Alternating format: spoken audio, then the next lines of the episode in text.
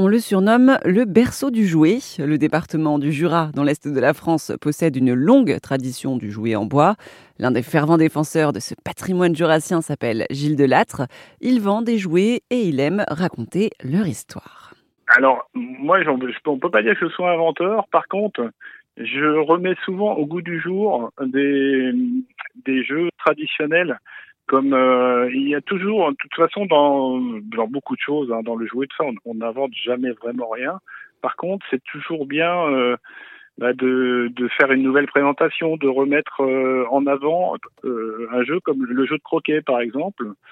il y a deux ans, comme un fabricant avait disparu, moi j'avais plus de croquet à vendre. Vous savez, le croquet, c'est une sorte de mini-golf avec des maillets en bois. On joue dans, dans le jardin.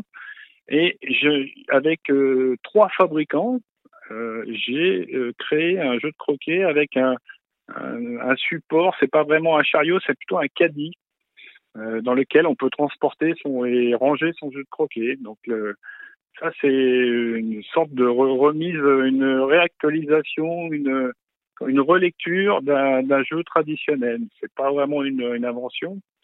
Je me place aussi un petit peu en sauveteur de de certaines productions. Euh, j'avais plus aussi un fabricant de toupies avait disparu parce que certains, oui, malheureusement disparaissent. J'ai refait un outil euh, pour euh, avoir mes propres mes propres toupies en bois. J'ai trouvé un autre artisan qui qui s'est tourné, qui sait faire des belles couleurs parce que ça c'est important dans le la couleur. Et donc j'ai de nouveau des toupies en bois du Jura à vendre. Et ça c'est une sorte de fierté. Mais par contre, je n'ai pas inventé la toupie, ça c'est sûr.